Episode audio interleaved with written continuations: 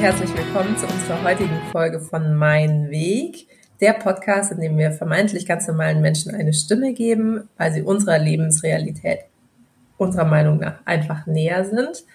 In unserem Podcast berichten unsere Interviewgäste von ihrem Lebensweg, wie sie Entscheidungen getroffen haben, welche Abzweigungen sie genommen haben und wo sie heute gelandet sind. Wie immer mit dabei die liebe Anna. Hallo Anna. Hallo zusammen.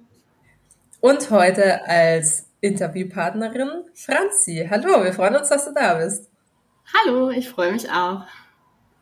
So, du kennst ja unseren Podcast schon ein bisschen, also weißt du auch, wie es losgeht bei uns. Die erste Frage ist wie immer, wie bist du heute hier? Ja, ähm, ich sitze in meiner Wohnung in Berlin ähm, in der Sonne die mal wieder scheint nach einer etwas regenreichen Woche. Und ich bin ein bisschen aufgeregt, muss ich zugeben, weil so oft war ich noch nicht äh, Podcast-Gast. Ja? Einmal vor vielen, vielen Jahren bisher. Aber ich freue mich sehr. Es ist auf jeden Fall spannend. Und ähm, ich freue mich aber auch sehr aufs Wochenende, weil es eine lange, intensive Woche war. Und ich dieses Wochenende noch einiges vorhab. Und ihr seid der Auftakt quasi. Ja, super schön. Da sind wir auch total gespannt. Dann zur nächsten Frage bevor wir dazu kommen, wo es jetzt als nächstes hingeht und warum du so im Stress bist. Wo kommst du denn eigentlich her? Ja, das ist, äh, das ist nicht so einfach zu beantworten. Also ich komme gebürtig aus München, ähm, habe aber tatsächlich nur zwei, knapp drei Jahre als ganz kleines Kind dort gelebt und bin dann sehr, sehr viel mit meinen Eltern umgezogen habe einige Jahre im Schwarzwald in der Nähe von Freiburg gelebt. Dann sind wir nach NRW gezogen. Das war ein ziemlich krasser Sprung. Dort äh, war ich dann in Hagen und in Wuppertal äh, auf verschiedenen Schulen. Und dann ging es tatsächlich für meine Eltern nach Niedersachsen in die Nähe von Bremen. Und ich bin fürs Studium runter gen Süden wieder nach Würzburg. Also wo ich herkomme, ist etwas schwierig zu beantworten, weil lange war ich eigentlich nirgendwo, aber die meiste Zeit, so gerade Schulzeit, habe ich tatsächlich in Wuppertal verbracht. Deswegen da fühle ich mich auch sehr wohl und habe noch sehr viele Freunde von früher. Wie hast du dich denn dabei gefühlt? Weil man hört ja von vielen Kindern, die viel umgezogen sind, dass sie sich irgendwie, ja, weiß ich nicht, ein bisschen heimatlos fühlen oder nirgendwo richtig zugehörig. Wie ist es dir dabei gegangen? Also ich würde mal sagen, so bis zum gewissen Alter fand ich es richtig cool und total spannend. Ja? Überall immer was Neues und äh, neue, neue auch ein bisschen Einrichtungen. Also ich habe es früh geliebt, mein Zimmer immer umzuräumen und alles umzustellen und Sachen zusammenzupacken und auch neue Freunde, gerade so im, ich würde mal sagen, Grundschulalter und dann am Anfang der weiterführenden Schule auch noch. Und dann ging es irgendwann los, ich würde mal sagen, so mit 13, 14, da fand ich es nicht mehr so toll weil dann wird es auch immer schwieriger, neue Leute kennenzulernen. Und du bist immer die Neue. Du bist immer die, die neu irgendwie mitten im Schuljahr irgendwo ankommt. Und da hatte ich dann auch so ein bisschen, als ich ähm, nach Hagen gekommen bin, das war schon ein krasser Sprung von der behüteten Dorfschule in, äh, im Schwarzwald nach NRW.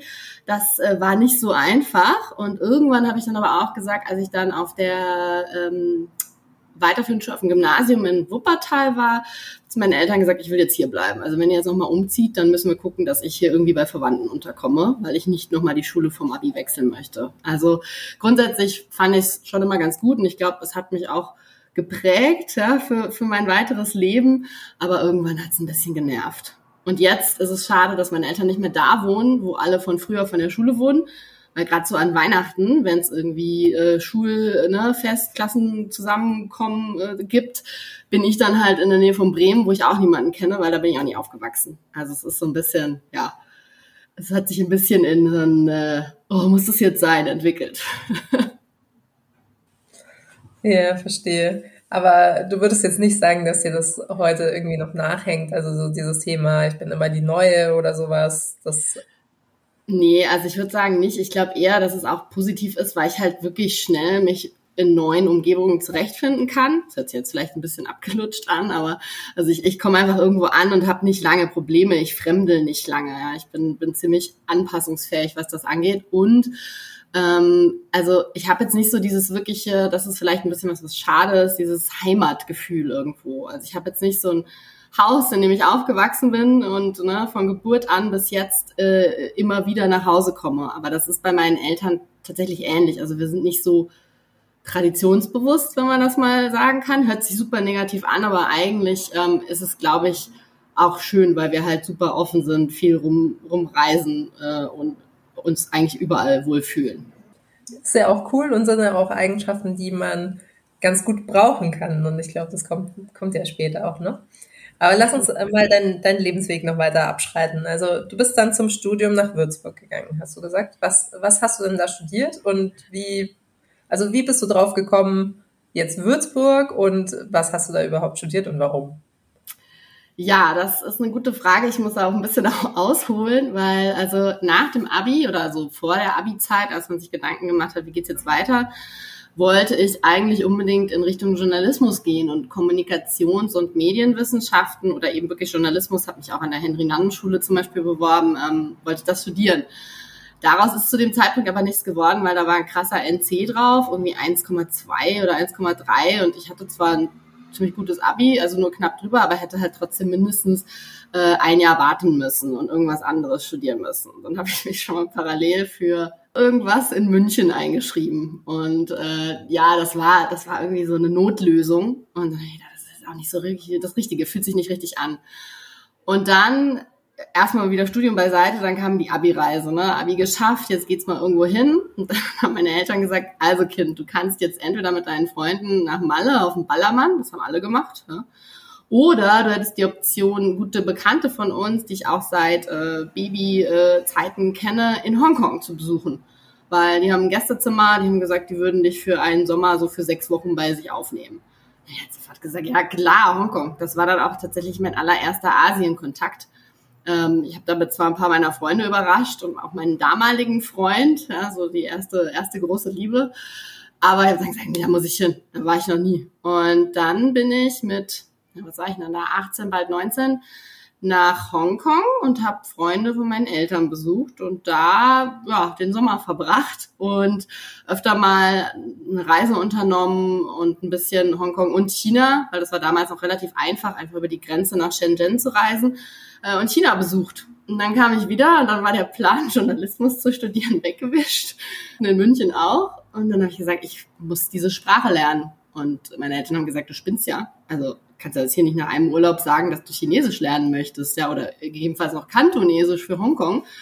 Gesagt, doch, möchte ich. Und ich habe mal angefangen zu googeln, wo man das in Deutschland überhaupt studieren kann. Und so kam das dann, dass ich in Würzburg gelandet bin. Also völlig anders als ursprünglich mal gedacht. Und tatsächlich erstmal ein reines Experiment. Aber man sieht auch da wieder, wie wichtig es ist, Dinge zu erleben und äh, auch die Möglichkeit zu bekommen. Ne? Also auch toll, dass deine Eltern da dir diese Möglichkeit gegeben haben und aber auch spannend, dass du, weil, also ich kann mich auch noch an die Zeit erinnern. Bei uns gab es keine Abi-Reise, weil es unser Abi-Jahrgang nicht geschafft hat, die zu organisieren. ähm, aber, aber ich glaube, also das heißt ja schon was. So alle erleben dann da gemeinsam was, ja. Und dann gibt's hinterher Stories und jeder redet drüber und also hast du nicht eine Minute drüber nachgedacht? Hast du einfach sofort gesagt, mache ich? Doch, also ich habe schon einen Moment drüber nachgedacht. Ja, ich habe das dann auch mit meinem Freund diskutiert, der auch nicht verstanden hat, dass ich jetzt da alleine äh, sechs Wochen irgendwie äh, nach, nach Asien möchte. Und meine Freundinnen meinen auch alle, ja, wie, hä? Aber ich war, glaube ich, schon immer so ein bisschen so der, der exotische Vogel unter uns, weil ich auch mit, mit 15, 16 Austauschjahr in den USA gemacht habe und auch da schon begeistert war und weg war und eigentlich immer so Hauptsache irgendwie weit weg und was anderes erleben. Und ich glaube, das hat sich dann einfach in der Abi-Reise so ein bisschen auch ne, wieder gezeigt, dass ich gesagt habe, boah, habe jetzt irgendwie keine große Lust drauf. Also ich, ich war natürlich in der 11. Klasse oder in der 12. dann nochmal auf so einer auch äh, Leistungskursfahrt irgendwo hin. Ja. Das war alles schön und gut, hat auch immer Spaß gemacht, aber ich dachte mir so, jetzt nee, eine Woche hier irgendwie Saufgelage, hatte ich ja gar keine Lust drauf. Und so war das für mich relativ schnell klar und mir war es dann eigentlich auch egal, was andere gedacht haben. Aber ja, es gab ein bisschen Widerstand in Anführungsstrichen, eher so, dass sich alle gedacht haben, ist ja schräg, warum geht die denn da jetzt alleine äh, nach Hongkong, ja? ja. Aber für mich war das dann eigentlich sehr schnell klar, es ist viel cooler. Ja, cool. Und ich meine, ähm, kann dir ein Stück weit ja auch egal sein, du siehst die Leute ja hinterher nicht mehr. Ja, also die, die Klassentreffen seitdem, die halten sich im Rahmen, weil es auch wieder keiner organisiert, ja. Und natürlich ja. habe ich noch ein paar enge Freunde, aber ähm, die, die haben Verständnis dafür, hatten es auch damals, ne? Und die, die kann man jetzt aber auch inzwischen fast an einer Hand abzählen. Also leider nicht mehr so, dass man sich noch sehr regelmäßig sieht, jetzt nach oh, vielen, vielen Jahren. Wann habe ich denn Abi gemacht? 2000 007, 007, genau. Also es ist schon eine Weile her und deswegen, genau, war damals ist mir die Entscheidung auch relativ leicht gefallen. Okay, und offensichtlich war es ja auch eine lebensprägende Entscheidung, dass du hingegangen bist. Dann warst du also in Würzburg und hast Chinesisch dann studiert. Genau, also ich habe dann gegoogelt, wirklich wortwörtlich, wo in Deutschland kann man äh, Chinesisch lernen. Ähm, mir war, glaube ich, noch gar nicht so ganz bewusst, dass das Sinologie heißt. Habe ich dann, ich dann rausgefunden. Ja. Äh, typisches Orchideenfach, wie mir dann auch meine, mein, vor allem mein Vater ähm, äh, mehrfach aufs Brot geschmiert hat, weil der wollte eigentlich, dass ich BWL mache. Ja, weil nur wenn man BWL studiert, kann was wer, kann, kann aus einem was werden. Ja. Und ähm, ich glaube, meine Eltern dachten dann, das ist jetzt einfach erstmal so ein, ja, so ein Experiment war es tatsächlich auch ein bisschen, weil ich ja immer noch im Hinterkopf hatte, sonst ne, mache ich irgendwie weiter in Richtung Medienwissenschaften, Journalismus.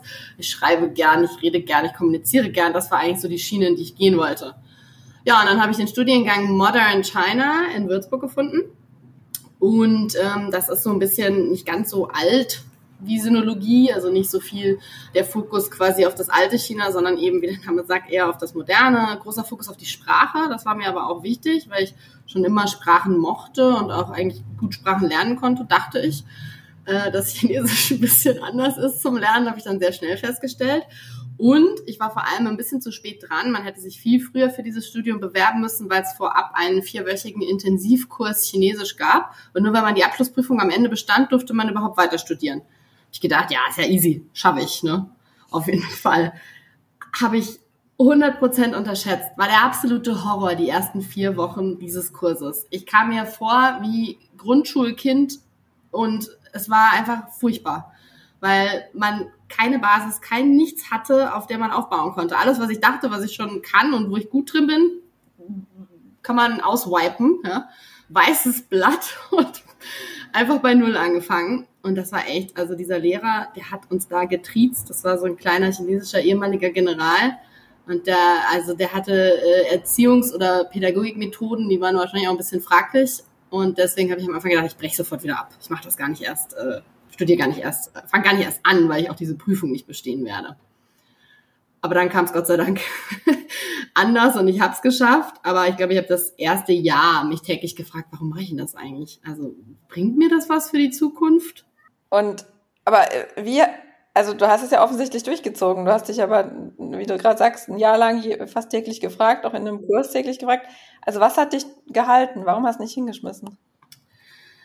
Also am Anfang habe ich irgendwie gedacht, kann doch nicht wahr sein, wie kann denn eine Sprache so schwierig sein? Und so viele Millionen Menschen auf der Welt sprechen diese Sprache, ja. Also irgendwie muss das doch erlernbar sein. Und das war so ein bisschen so mein eigener Ehrgeiz, dass ich gesagt habe, ich will da dranbleiben. Und ähm, dann, also dieser vier Wochen Intensivkurs, danach habe ich immer noch sehr gezweifelt, ne? mit Ach und Krach das irgendwie geschafft und da reingekommen. Dann habe ich gedacht, jetzt machst du mal weiter. Vielleicht kommt ja irgendwann so das Aha-Erlebnis. Und das kam dann tatsächlich, als wir nach nur, ich weiß gar nicht, ich glaube, acht Monaten oder so Studium ähm, das erste Mal für zwei Monate in Taiwan waren. Das war äh, so ein Austausch mit einer Uni von dort dann, also noch kein ganzes Semester, aber halt so ein paar Wochen und auch so ein Sommerkurs. Und da haben wir ein paar Tage aber nur in ähm, taiwanesischen Familien gelebt. Und also so ein Gastaufenthalt. Ne? Und das habe ich auch gedacht, oh Gottes Willen, ich kann ja mit denen gar nicht reden. Und da habe ich dann mal gemerkt, mit Händen und Füßen hat es irgendwie geklappt. Die verstehen mich ein ganz, ganz kleines bisschen und ich sie auch ein ganz kleines bisschen, weil nach so kurzer Zeit war das Chinesisch natürlich noch nicht gut. Ja? Aber das war für mich der, der Wendepunkt. Da habe ich gemerkt, okay, irgendwas passiert hier. Ich kann ein bisschen diese Sprache und ich glaube, ich mache weiter. Und ähm, das ja, war für mich so der entscheidende Moment, weil jedes Mal, wenn ich in einem China-Restaurant in Deutschland war und versucht habe, Chinesisch zu sprechen, haben mir alle geantwortet äh, in fließendem Deutsch, sorry, wir sind Vietnamesen, wir äh, sprechen leider kein Chinesisch. Und das war noch mal doppelt frustrierend.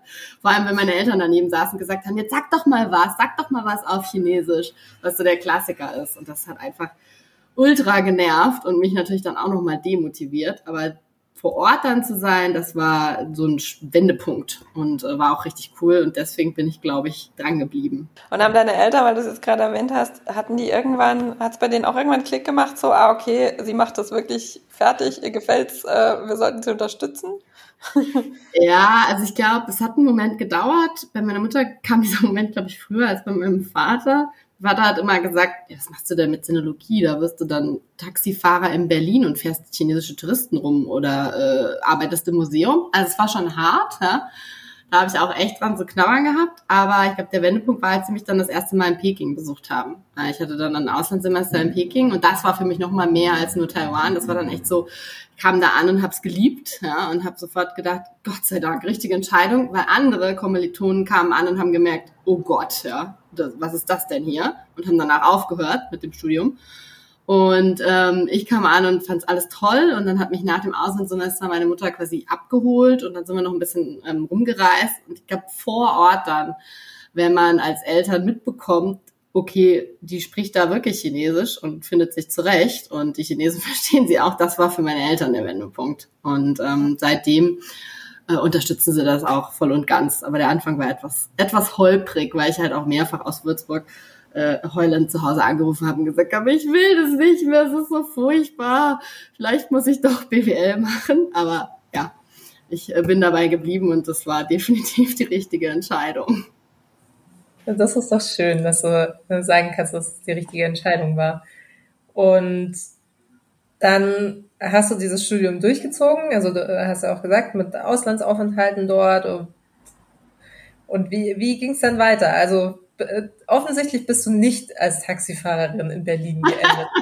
nee, ähm, bin ich, bin ich nicht. Äh, ich bin dann, also vielleicht noch erwähnenswert, während des Studiums habe ich noch mal quasi fast ein Jahr Pause gemacht, weil ich auf der Expo in Shanghai im deutschen Pavillon gearbeitet habe. Das war, das war mega. Das war auch eine der besten Erfahrungen meines Lebens, weil da waren halt irgendwie 150 junge Deutsche, die als Hosts und Hostessen da gearbeitet haben. Die ganze Welt war in Shanghai. Und ähm, man hat äh, Delegationen äh, durch den Pavillon geführt, ne? also deutsche Unternehmen, Stiftungen, sonst was. Äh, und das war einfach, das, das war richtig cool. Also war auch, auch zwar anstrengend, ja, weil es ist schon, glaube ich, also es ist eine Herausforderung, äh, mit so vielen Besuchern pro Tag da äh, umzugehen, was zumindest für mich. Aber das war super. Danach habe ich dann ein Praktikum ähm, noch gemacht, auch in Shanghai und dann quasi ein Jahr versetzt, also ein Jahr später als meine Kommilitonen in, in Würzburg das Studium beendet. Und es war aber definitiv die richtige Entscheidung, dafür zu unterbrechen, weil das haben mich auch viele ähm, ja, Freunde gefragt, so, ja, aber dann machen wir nicht zusammen den Abschluss und so. Und dann haben wir auch gesagt, ja, aber die Expo dafür, dafür äh, diese Erfahrung zu machen, ja, also das war, das war wirklich richtig cool. Ja, und dann, als ich dann den Abschluss hatte, war die Frage, wie geht's denn jetzt weiter? Ähm, bleibe ich jetzt in Deutschland? Was setze ich jetzt für ein Studium noch drauf? Gehe ich nach China? Was mache ich denn jetzt? Also so ganz klar war das dann schon nicht. Dann habe ich mir gesagt, ja, das Einzige, was ich jetzt machen kann, ist nach China gehen und mal erstmal einen ersten Job suchen, um diese Chinesischkenntnisse, die ich mir jetzt mühsam äh, erarbeitet habe, nicht sofort zu verlieren. Und auch nicht direkt ein weiteres Studium machen, weil ich wollte dann jetzt auch nicht noch weiter Chinesisch studieren. Ich wollte, wenn dann was anderes. Und dann bin ich ähm, ja mit einem Koffer nach Shanghai und wollte erstmal einen Job suchen, weil da hatte ich eine Freundin, bei der konnte ich unterkommen habe mich dann bei diversen Unternehmen beworben, ähm, habe festgestellt, okay, die finden das gar nicht so cool, dass äh, ich Chinesisch, also die finden das cool, dass ich Chinesisch kann, aber die sagen alle, ja, und was können sie denn sonst noch? Ja? Hat mich dann schon angefangen, ein bisschen zu wurmen. Und dann habe ich was gefunden beim deutschen Radio in, in, in China. Ja, weil na, Shanghai ist ja, ist ja auch eine große, große Expat-Community, große deutsche Community. Und ich dachte, ja, kann ja mal anfangen. Beschissen bezahlt. Aber dachte mir so, gerade frisch von der Uni ist das okay. Und dann kam, ich hatte den Vertrag fast unterschrieben, dann kam was anderes um die Ecke und dann habe ich natürlich die andere Option genommen. Dann kam nämlich ein chinesisches Staatsunternehmen, was auf irgendeinem Portal, äh, wo man ne, quasi äh, Außenhandelskammer oder was, seinen CV posten konnte, was mich da gefunden hatte. Und das ähm, war ein Unternehmen aus der Bahnindustrie. Also die, die Chinesen stellen ja auch äh, High-Speed-Trains äh, her, ja, wie, wie so die japanischen Bullet Trains, die kennt man ja auch. Und dieses Unternehmen hat einen deutsch, englisch, chinesisch sprechenden Ausländer gesucht, der ihnen hilft, mit den europäischen Kunden zu kommunizieren.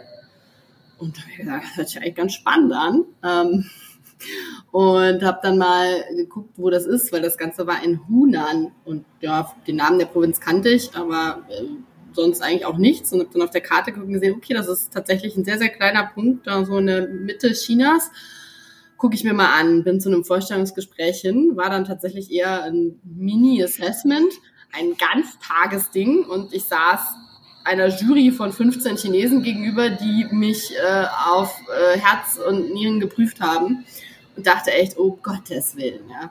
Neben mir noch fünf andere Ausländer, also wir wurden so alle so einzeln durchgeschleust, ja, ein Amerikaner, eine, ein Engländer, eine Russin, also die wollten für jeden Markt ein, da hat man schon auch die Strategie gemerkt. Und ähm, da äh, habe ich dann gedacht, nee, also erstens mal ist das ein ziemliches Kaffee in China und außerdem hier, ich habe hier nicht abgeliefert, das war richtig schlecht. Ja. Und habe das mich dann eigentlich gedanklich davon verabschiedet.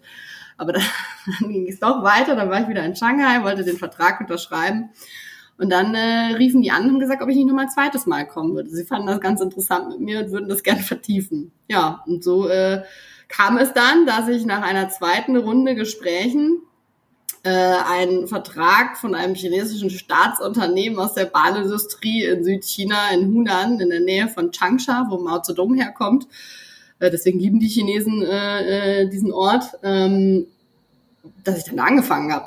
Und da haben mir dann nochmal alle gesagt, also du spinnst ja. Mach das nicht, ja, vor allem meine Eltern.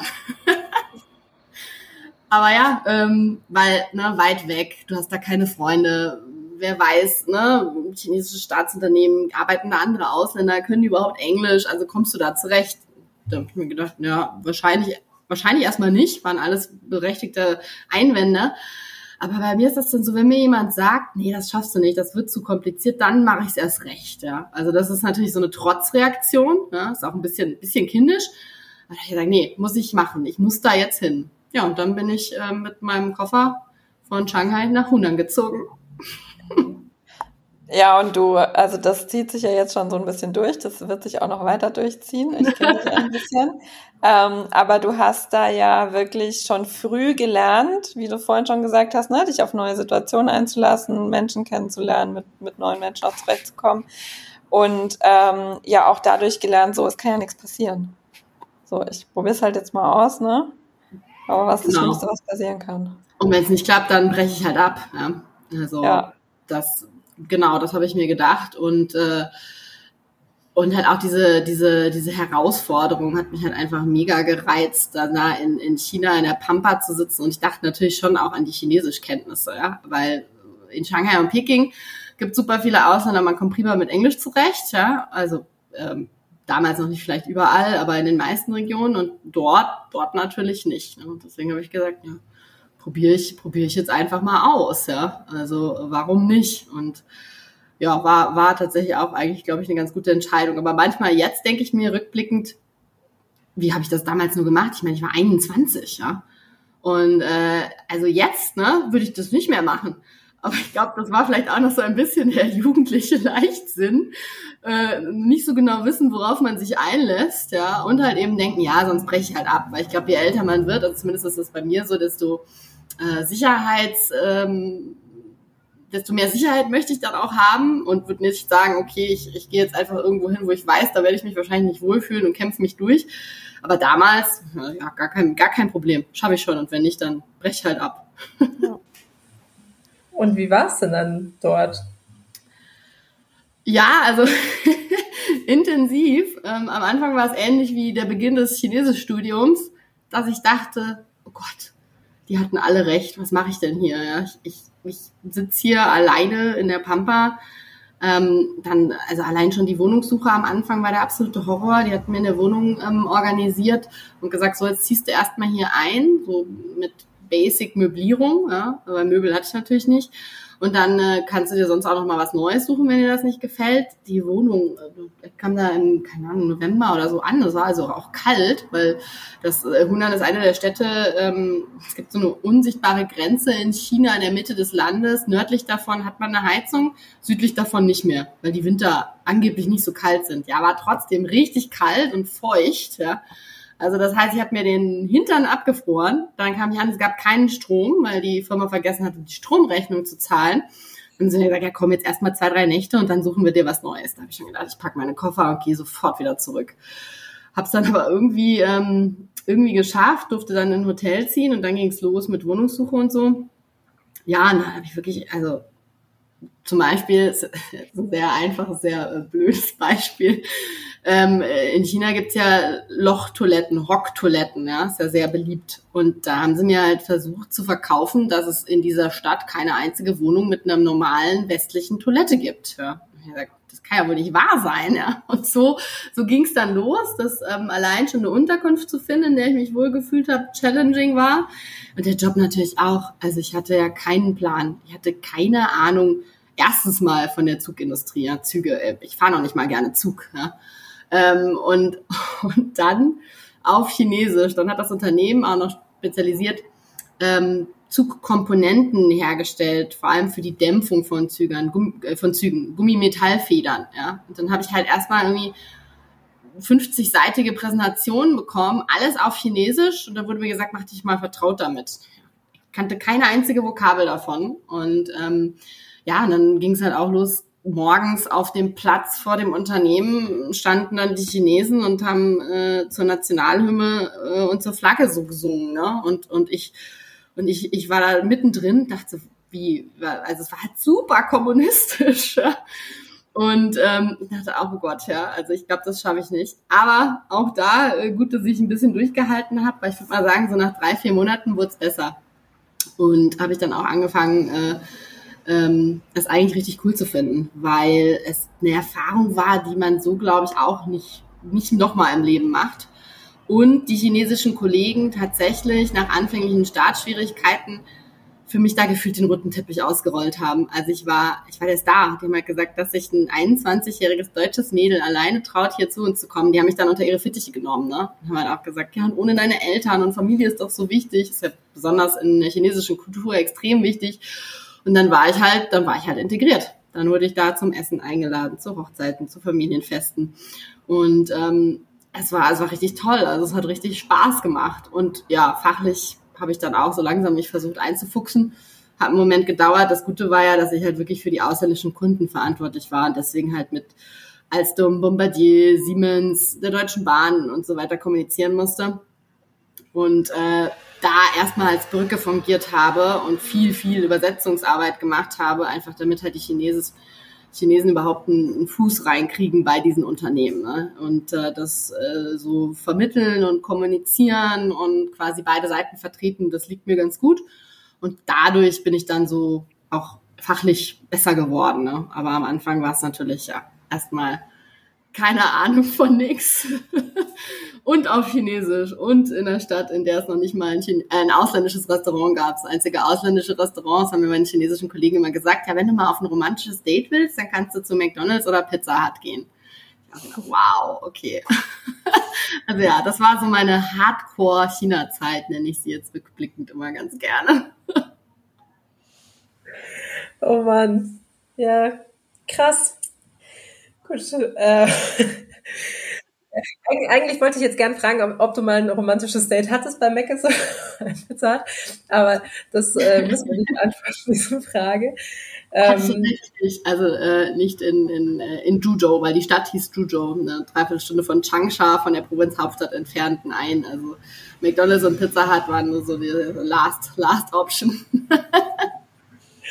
Na, sehr gut. Aber ja, auch, auch da war, war deine Zeit irgendwann vorbei, offensichtlich. Was ist passiert? Warum bist du gegangen und wo hat sich dann hingezogen? Ja, also was ist passiert? Ich ähm, habe so nach, ich war fast drei Jahre dort und habe dann irgendwann festgestellt, es macht zwar alles Spaß, aber so richtig entwickeln kann ich mich hier, glaube ich, nicht, weil ich war so ein bisschen der ausländische Clown. Also ich wurde halt immer den, den, den ausländischen Kunden vor die Nase gesetzt und dann wurde gesagt, guck mal hier, unsere Deutsche, die spricht Deutsch, Englisch und Chinesisch und trinkfest ist sie auch noch, ähm, bespaß sie mal, ne? Und ähm, also ich, die ausländischen Kunden. Und das war cool, das war eine super Erfahrung. Wir waren auch auf sehr vielen ähm, Europa-Geschäftsreisen zusammen unterwegs, was auch so herausfordernd war mit irgendwie so zehn äh, chinesischen Kollegen. Und dann habe ich irgendwann gesagt, okay, wisst ihr was? Ähm, da war dann gerade ein Projekt, wo ein deutsches Unternehmen gekauft wurde. Und dann gesagt, ich möchte gern für dieses deutsche Unternehmen ähm, arbeiten, beziehungsweise vielleicht ein halbes Jahr hier in China, ein halbes Jahr in Deutschland. Ja, da kann ich euch sowieso nur helfen, weil die Deutschen natürlich nicht so begeistert waren, von einem Chinesen aufgekauft zu werden. Ne? Das war so das typische typische ähm, Berichterstattung hier, die, die gelbe Gefahr überrennt Deutschland. Ne? Und ja, das war, das war tatsächlich problematisch. Aber ich dachte, in meiner Mittlerfunktion kann das schon was werden. Und da habe ich gemerkt, es war tatsächlich einer meiner ersten Fehler. Ich glaube, ich noch nicht sensibel genug ähm, und noch nicht das interkulturelle Gespür hatte, wie ich da hätte agieren müssen. Weil da habe ich das den Chinesen so vor die Brust geknallt und gesagt, hier, also, ne, entweder ich bin sechs Monate da und sechs Monate bei euch ähm, oder ich gehe. Dann haben sie halt auch gesagt, ja gut, dann gehst du halt. Ne? Weil das für die Chinesen zu dem damaligen Zeitpunkt, als sie gerade in der Finalisierung des, des Kaufs waren, ein extremer Gesichtsverlust war, dass ihre Deutsche, ihre erste Deutsche, ja, also der Star, ich weiß, hört sich ein bisschen arrogant an, aber weißt du, die, die, die, die sie da auch als Vorreiter für alle weiteren Ausländer genutzt haben, weil es kamen nach mir einige weitere Ausländer in das Unternehmen, dass die Deutsche jetzt sagt, sie will gehen und will zu den deutschen Unternehmen. Ja. Das war so ein bisschen so, als ob also ich, ich habe ihn, glaube ich, damit vom Kopf gestoßen, als ob ich mich nicht wohlgefühlt hätte und als ob halt die ganze Zeit, als ob ich das nicht wertschätzen würde. Das ist mir jetzt im Nachhinein klarer, als es damals war. Und damals habe ich ja halt gesagt, nee, ich hab's, ich hab's satt, ja. Ich vor allem, ich möchte jetzt nicht, nicht die nächsten zehn Jahre in Juzhou leben, ja. Und ähm, so haben wir uns dann leider äh, getrennt. Nicht im, nicht im Bösen. Sie haben auch alle gesagt, sie hoffen, ich komme irgendwann wieder. Tatsächlich auch noch zu ein paar äh, Kollegen von damals Kontakt, ja, aber äh, dort habe ich dann entschieden, nee, es reicht, ich muss, ich muss erstmal wieder zurück nach Deutschland. Habe also Sack und Pack, weil inzwischen waren es ja doch ein paar Jahre, zusammengepackt, Kisten äh, per äh, äh, Luftfracht und, und Schiff, also auf dem langsamen Weg an meine Eltern adressiert nach Deutschland geschickt und habe gedacht, das war es jetzt erstmal mit dem China-Kapitel, jetzt gehe ich mal nach Deutschland zurück. ähm, das ist dann nicht lange so geblieben, der Plan, weil ich dann irgendwie gemerkt habe, als alles schon unterwegs war, nee, also eigentlich eigentlich liegt es jetzt halt hier gerade aktuell an dem Job und ich möchte schon noch gerne in äh, China bleiben, aber halt vielleicht für ein deutsches Unternehmen, weil bisher kenne ich ja nur die chinesische Seite. Ja, habe ich also ähm, alles umsonst nach Deutschland geschickt und mich dann äh, aus China heraus und dann habe ich aber ein paar Wochen Urlaub zu Hause bei meinen Eltern gemacht ähm, für neue Jobs wieder aus China äh, in China beworben äh, haben wir dann auch wieder alle gesagt, so, hä, du warst doch gerade total unglücklich äh, in, in Hunan und hast dich entschieden, du kommst zurück und hast alles zurückgeschickt und jetzt sagst du, du willst doch bleiben. Das ist, glaube ich, auch ein bisschen schwer nachvollziehbar für Außenstehende. Aber es war einfach so, dass ich mir dachte, das war etwas voreilig, weil, wie gesagt, ich kenne ja noch gar nicht, wie es ist, wenn es ein deutsches Unternehmen wäre, ja. Und ganz andere Denke, ja. Und ähm, dann habe ich angefangen, konkret mich bei den Deutschen zu bewerben. Ja, und so bin ich dann äh, nach einigen Vorstellungsgesprächen bei VW gelandet ähm, für einen Job, äh, wo wir während des Interviews festgestellt haben, nee, das wird einfach gar nichts. Ja? Das passt einfach überhaupt nicht. Das war nämlich ähm, GRC, Governance, Risk und Compliance. Und da habe ich mich einfach mal blauäugig drauf beworben, mir nichts drunter vorstellen können. Ja, dachte aber, komm, kommst du mal rein bei VW. Und dann äh, saßen wir in dem Gespräch und ich habe festgestellt, oh Gott, ist das langweilig. Ja. Und habe quasi währenddessen schon angefangen zu gähnen und haben dann auch, ich meine, das war ein sehr netter Interviewpartner und der hat dann auch gesagt, ich glaube, Frau Funke, wir stellen hier gerade beide fest, das passt nicht. Ne? Und er meinte so, es passt wahrscheinlich inhaltlich nicht, weil sonst finde ich sie eigentlich ganz nett. Ähm, versuchen wir es doch mal woanders hier bei uns. Und so kam es dann, dass ich ähm, meinen allerersten Job bei dem äh, Getriebewerk von Volkswagen in Dahlien im äh, Personalbereich in der internen Kommunikation hatte. Äh, und ja, das äh, war dann auch ein Grund zu sagen, okay, ich bleibe auf jeden Fall erstmal in China. Bin also mit äh, meinen sieben Sachen, die noch in China waren und noch nicht zurück nach Deutschland geschickt waren, von Hunan äh, nach Dalien gezogen. ja, und da ging dann das nächste Kapitel los. Und alles andere hast du wieder zurückschiffen lassen dann? Unter großer Begeisterung meiner Eltern haben die mir dann alle Sachen, die ein bisschen aussortiert wurden, äh, quasi wieder zurückgeschickt. Nachdem ich dann eine Wohnung in Dahlien hatte. Ja, also war ziemlicher Aufwand, aber ja, da äh, war ich etwas zu voreilig. Aber dann äh, ging es in Dahlien weiter. Wie, wie ist das? Weil es, es fällt ja so ein bisschen auf, die Entscheidungen, die du triffst, die sind ja eher spontan, oder? Würdest du sagen, ja. dass du so ein Spontanentscheider bist? Ja, also ich glaube, ich war früher noch viel spontaner, als ich es jetzt bin. Aber ich agiere sehr, ähm, also ich habe ein Gefühl, ich habe irgendwie ein Bauchgefühl und merke, ich muss jetzt handeln. Und das ist vielleicht diese Spontanität. Also ich merke irgendwie was, nee, das fühlt sich nicht richtig an, jetzt zurückzugehen. Deswegen, ich muss jetzt schnell was anderes machen. Also ich glaube, das ist immer so sehr im, impulsiv, ja. Und mag vielleicht auch bei manchen so ankommen, so, oh krass, äh, also hat die denn überhaupt keinen Plan, ja? Und da hält die sich auch an keinen Plan. Aber bisher bin ich damit ehrlich gesagt relativ gut gefahren. Und es ist auch einfach, es ist einfach meine Art. Ne? Also wenn mich irgendwas begeistert, ja, dann dann, äh, dann mache ich das, ja. Und, und wenn nicht, dann will ich aber auch relativ schnell raus. Und äh, das ist bisher gefühlt überall im Leben bei mir so gewesen. Und so kam dann auch diese ja äh, etwas ähm, impulsive Entscheidung. Ja, ich mache das jetzt, ja. Und äh, doch, also das stimmt. Es hast du richtig beobachtet, dass ich relativ ähm, spontan dann entscheide, ja, äh, jetzt geht so weiter.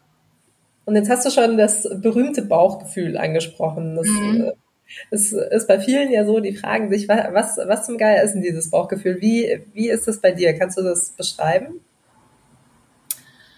Naja, das, das Bauchgefühl, also ich glaube, ich merke einfach relativ schnell, ja, nee, nicht immer. Ich wollte gerade sagen, ich merke relativ schnell, wenn mein Bauchgefühl mir sagt, das läuft nicht gut, ähm, du musst was ändern. Oder auch wenn mein Bauchgefühl sagt, oh, ist das cool, das musst du unbedingt machen. Ja. Das ist aber wirklich auch was, was sich jetzt eher so entwickelt, dass mein Bauch oder so, also mein Bauch sagt, es fühlt sich nicht gut an, aber mein Kopf sagt, aber du hast da Sicherheit und, und das und das und das ist eigentlich auch ganz bequem, deswegen vielleicht macht es doch noch ein bisschen länger. Ja. Also es ist schon Bauch und Kopf ähm, kämpfen da manchmal, aber ich merke dann, es dauert jetzt vielleicht ein bisschen länger als früher, weil ich einfach älter geworden bin. Ich merke dann schon nach einer Weile, dass das Bauchgefühl meistens überwiegt, ja. Und ich deswegen dann doch anhand dieser Bauchentscheidungen, äh, dieses Bauchgefühls Entscheidungen treffe. Und die mich jetzt bisher in meinem Leben Gott sei Dank immer auf einen Weg gebracht haben, der war, war zwar meistens unerwartet, ja, weil es relativ spontan eben alles passiert ist, aber trotzdem trotzdem richtig. Deswegen versuche ich eigentlich immer auf meinen, auf meinen Bauch zu hören. Nur je älter ich werde, desto länger dauert es, weil ich halt sage, kannst ja jetzt nicht alles nur nach Bauch und Herz entscheiden, sondern müsstest schon eher auch auf Kopf und Vernunft hören. Ne? Aber ähm, ich glaube, die beiden haben dann so einen kleinen Fight untereinander und irgendwie schaffe ich das dann halt aus, mit mir auszumachen. Ja, aber deswegen ist das bei mir wichtig, weil ich schon relativ schnell eigentlich merke, es passt was nicht. Was ja auch voll gut ist, weil das gehört ja alles dazu, die Intuition, aber genauso die, die vernünftige Seite hat ja durchaus auch eine Daseinsberechtigung. Ähm, und unsere letzte äh, Interviewpartnerin hatte das Bauchgefühl bei sich so ein bisschen beschrieben als, als Kribbeln in der Brust. Wie ist es bei dir? Ist es wirklich im Bauch? Ist es, ist so, so ein Bauchgrummeln oder wie, wie äußert sich das bei dir oder wie merkst du das überhaupt? Also wenn was Negatives ist, ist es tatsächlich Bauchkrummeln und Verdauungsprobleme. Es geht bei mir leider sehr schnell. Deswegen, also ich äh, bin großer Fan von dem Buch Darm mit Charme und glaube, dass der, äh, der Darm der, der Spiegel der Seele ist. Das ist bei mir tatsächlich so. Ähm, und aber dieses positive Bauchgefühl, wenn ich merke, oh, das, äh, das ist jetzt, ne, das ist was Neues, das will ich machen, das, das reizt mich. Das ist ähm, ja, das ist bei mir tatsächlich Herzklopfen, aber, aber halt positives, also so dieses, so wie wenn man auf ein Date geht oder irgendwie gerade in der Anfangsverliebtheitsphase ist, in der ich sehr, sehr lange nicht mehr war, deswegen eigentlich kann ich das nicht vergleichen, aber das ist halt so dieses, ja, schon, schon so ein Kribbeln, aber wirklich fast Herzrasen, aber nicht so negativ und nicht, ich habe Angst, sondern eher so, boah, ich bin so aufgeregt, ich muss das jetzt unbedingt machen. Ja, das, das ist bei mir das, das Bauchgefühl. Und man merkt dann auch ähm, als Gegenüber, weil wir kennen uns ja ein bisschen, man merkt dann wirklich die Energie. Also da, ja. man kann dich dann auch nicht mehr aufhalten, was gut ist, ne? Also es ist jetzt nichts Schlimmes, dass man dich aufhalten will, aber man merkt es richtig so, dann werden alle Fäden gezogen, alle, alles, was gemacht werden muss, um das zu erreichen, wird dann umgesetzt und äh, in Lichtgeschwindigkeit sozusagen. Das, äh, also es gibt eine totale Energie dann auch, wenn du dich, wenn du dem dann zuhörst, ja. Genau, also wenn ich auf das erste negative Bauchgefühl und Bauchgrummeln höre, dann äh, kommt das positive Herzklopfen und der Enthusiasmus und die Energie. Ja, so, so ist es. ja, mega cool. Und so ging es dann mit Vollgas zu VW. So ging es dann mit Vollgas zu VW ähm, wurde relativ schnell wieder ausgebremst. Also ich merke auch so, während ich euch das so erzähle, weil so wirklich oft lasse ich jetzt nicht meine ganze, meine ganze Vergangenheit Revue passieren. Also ist auch voll cool, dass wir das jetzt hier machen. Aber ähm, ich merke auch, so, es ist schon eine Achterbahn, weil gerade da in dem, in dem Job habe ich erstmal so gedacht, boah, mega, ne? jetzt bin ich hier bei VW. Ja, aber der Job war halt leider, also mir war halt einfach stinklangweilig. Also ich war eigentlich eher eine Praktikantin, ja. Ähm, und habe halt sehr, sehr schnell gemerkt, oh Mann, ey, also hier muss ich, glaube ich, irgendwie leider doch wieder weg, weil ich sonst ein Bore-out habe, ja. Also ich, ich kann, kann hier nicht ewig bleiben. Und das habe ich dann aber auch recht schnell angefangen zu kommunizieren. Und auch da schon gemerkt, ich suche mir einfach Aufgaben überall anders, ja. Und äh, gucke, auch wenn das jetzt nicht zur internen Kommunikation gehört und ich jetzt hier gerade keinen Artikel fürs Intranet oder den Newsletter schreibe, äh, suche ich mir andere Aufgaben, ja? weil das war ein etabliertes Produktionswerk, ja? da, da, da lief alles, ja? das äh, war dann einfach irgendwie in der internen Kommunikation war nicht viel los. Ja? Und ähm, dann gab es ein ähm, Event und Events sind sowieso meins. Also irgendwann in diesem Leben werde ich, glaube ich, hoffentlich nochmal irgendwie eine eigene Eventagentur haben.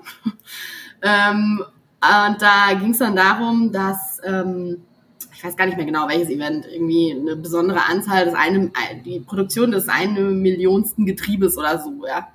Und ähm, das Werk hat ein ähm, Schwesterwerk in Tianjin, also eher wieder im Norden Chinas, in der Nähe von Peking. Und da kam dann kam dann der Vorstand von dort und dann der, der oder die, die Werksleiter ja, ähm, und dann eben die Werksleiter von dem Dahlienstandort und dann gab es ein großes Event, was organisiert werden musste und da habe ich mich dann einfach mal freiwillig gemeldet und gesagt, ja, ich habe ich hab Kapazitäten, kann ich da irgendwie helfen? Ja? Und ähm, da habe ich dann, äh, haben sie einen Moderator gesucht, weil äh, MCs sind in China mal ganz groß, ne? also auch auf Hochzeiten ist es immer jemand mit dem Mikrofon, der da die ganze Show begleitet. Ja? Und äh, da haben wir dann gesagt, ja, okay, dann kann ich das auf, auf Deutsch und Englisch machen äh, oder auf Englisch nur. Und dann suchen wir noch jemanden, der es auf Chinesisch macht. Da habe ich dann gesagt, du, ich kann mich da auch selber übersetzen, also kein Problem, ne? ich kann das bilingual machen. Und das war eine gute Entscheidung, weil da stand ich dann auf der Bühne, natürlich ne, super nervös, ja, also äh, habe ich auch noch nie vorher gemacht die ganze Nacht geübt ne, und vorm Spiegel und mir die Vokabeln zurechtgelegt. Und dann stand ich da und habe halt erst auf äh, Deutsch angefangen und dann aber auch direkt gesagt, so, und ähm, ich spreche auch Chinesisch, deswegen jetzt auf Chinesisch geht's weiter. Und da ist halt gefühlt der, der halben Mannschaft, die davor saß, äh, der Mund aufgeklappt, weil keiner dort wusste, ja, äh, dass ich, dass ich beide Sprachen spreche. Also ich meine, das war zwar während des Vorstellungsgesprächs mal angesprochen worden, aber irgendwie nicht so wirklich genutzt worden. Ne? Und ähm, das hat dann dafür gesorgt, dass ich danach einen Termin bei den beiden Werksleitern hatte und gefragt wurde, was ich mir denn vorstellen könnte zu machen. Und ich gesagt, naja, ich wäre gerne, ich wäre gerne ihre Assistentin. und ähm, dann haben sie gesagt, ach, ist interessant, ja. Und dann haben sie ein bisschen überlegt und dann drei Monate später ähm, hatte ich den Assistenzstopp. Und äh, das war, das lief dann auch wieder echt gut, weil ich hatte zwar nicht geplant, dass ich dann so schnell wieder Darlehen verlasse, weil das war der einzige Nachteil. Der Assistenzjob war dann eben für den Werksleiter, den kaufmännischen Geschäftsführer des Werkes in Tianjin, also das Schwesterwerk. Und ich hatte mich gerade in, in Darlehen eingegroovt, hat mir auch wirklich sehr, sehr gefallen. Es ist eine richtig schöne ähm, Stadt, ja, Meer. Die Ausländer-Community war relativ klein, es war alles irgendwie schön, also so richtig zum Wohlfühlen. Ja, und dann war ich ein knappes Jahr da und dann ging es halt weiter nach Tianjin. Aber da habe ich halt auch gesagt, ja, also jetzt für den Job, ja, Assistenz der Geschäftsführung, da hatte ich mich auch irgendwie schon direkt nach dem Studium drauf beworben und wurde immer abgelehnt. Und das war da jetzt für mich einfach eine, eine große Chance. Und fand ich total spannend. Und das war auch ein neues Werk, denn der Standort in Tianjin war das neuere Werk. Ich habe gedacht, da kann ich sicher super viel lernen. Ja, und dann bin ich, bin ich dahin. Also wieder alles gepackt. Da habe ich meine Mutter noch in Dalien einmal besucht und ähm, dann äh, sind wir, sind wir, bin ich äh, wieder mit Sack und Pack weiter und nach Tianjin. Aber inzwischen war ich so Umzüge in China dann auch ein bisschen gewöhnt. Krass, dann bist du wieder umgezogen. Und dann? Dann bin ich wieder umgezogen und dann ähm, kam ich da in Tianjin an und ähm, ja, war äh, erstmal ein bisschen überrollt, weil das war jetzt natürlich wieder was ganz Neues. Ne? Also ähm, das waren dann zwei äh, Deutsche, der technische und kaufmännische Geschäftsführer, äh, sehr, sehr nett. Und die hatten dann da noch einen anderen Assistenten, der ähm, eben perspektivisch aufhören wollte, weil er das schon lange gemacht hat. Und ja, dann wurde ich dann da eingearbeitet und hat am Anfang auch ein bisschen, ein bisschen gestruggelt, weil der Finanzvorstand natürlich sehr zahlenaffin war und das jetzt nicht so meins, ne? aber ähm, ja, irgendwie, irgendwie reinge, reingefuchst, ja.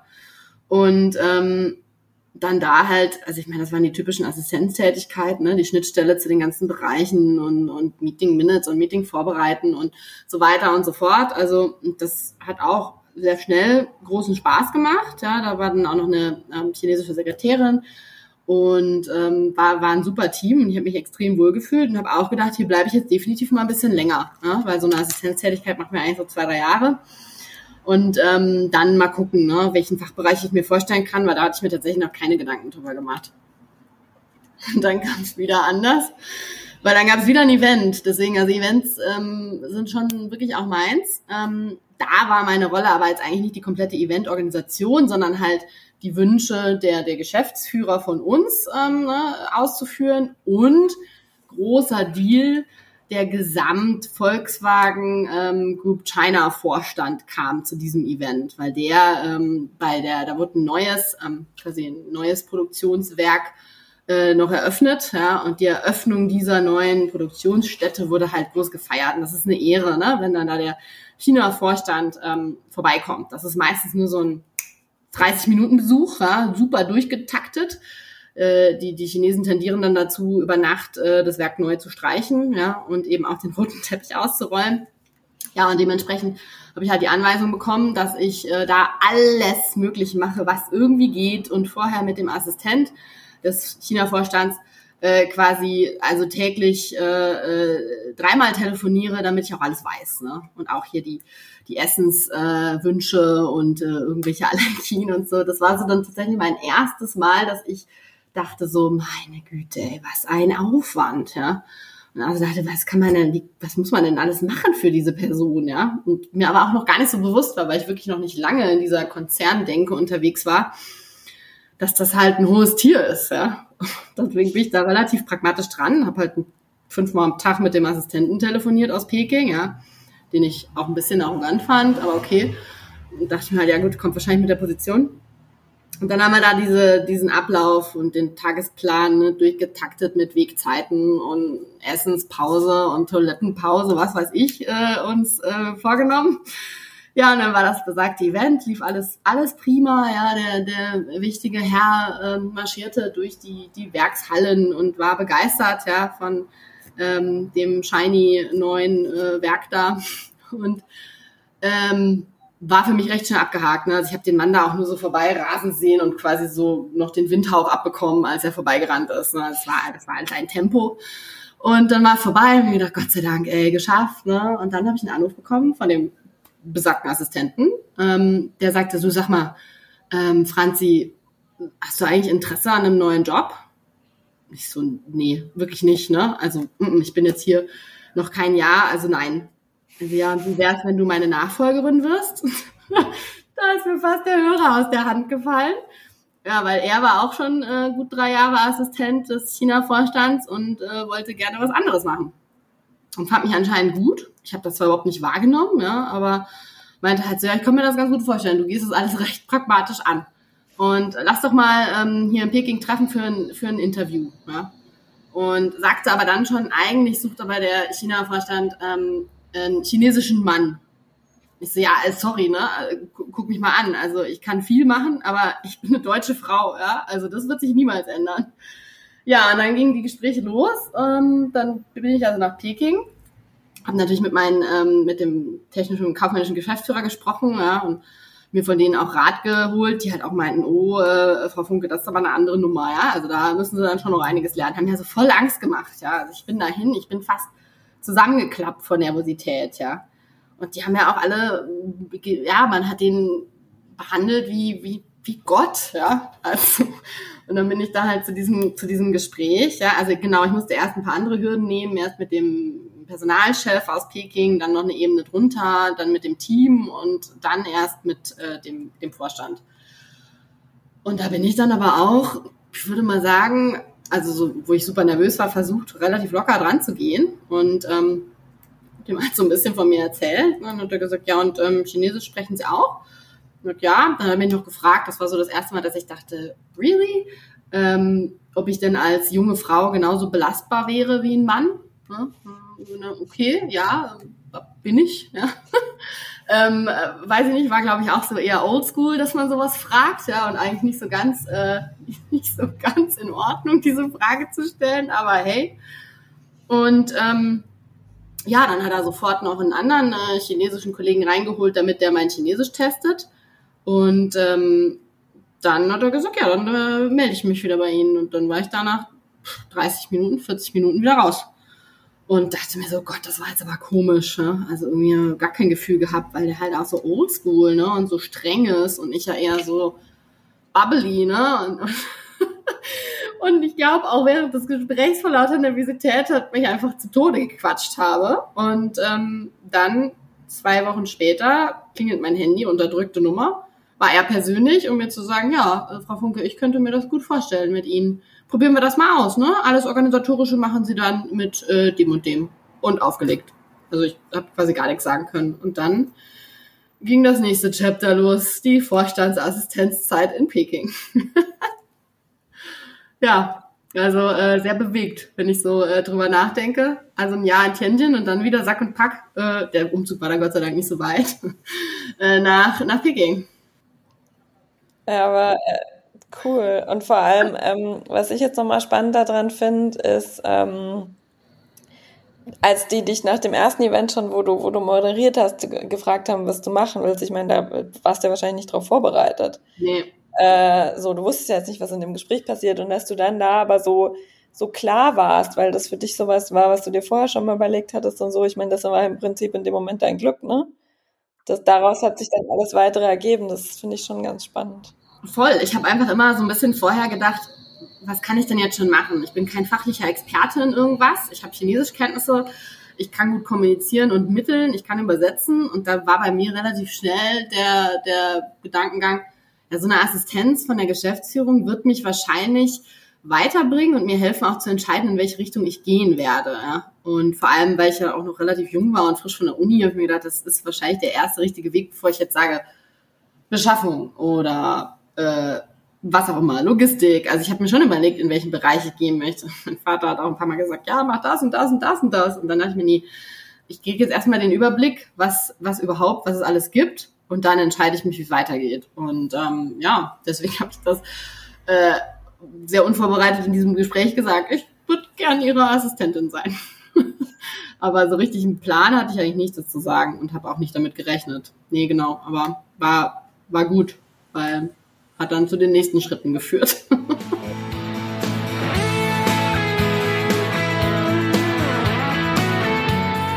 Das war der erste Teil unseres Gesprächs mit Franzi. Danke fürs Zuhören.